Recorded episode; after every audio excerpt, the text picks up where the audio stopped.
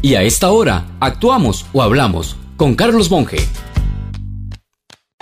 Usted habrá visto o escuchado que los aviones cuentan con piloto automático, el cual administra el avión en vuelo, cuando éste se encuentra a una altura y estabilidad determinada, y eso le facilita la vida al piloto.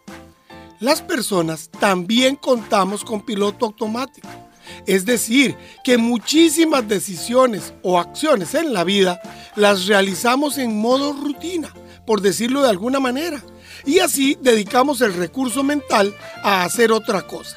Por ejemplo, una persona puede estar cocinando y prestando atención a las noticias, porque lo de rutina se llega a dominar. Conduce el carro y habla con otros. Pero si se presenta algo sorpresivo desconecta el automático y toma control. Es decir, se concentra en una cosa para decidir bien. Mi mensaje hoy es, desconecte el piloto automático si no lo ha hecho. Las cosas cambiaron y muchos de esos cambios van a ser permanentes. Quien no entregaba a domicilio, ahora lo hace o lo tendrá que hacer. Si no utilizaba internet para estudiar o reunirse con otros, ahora se hace y mucho se va a quedar así.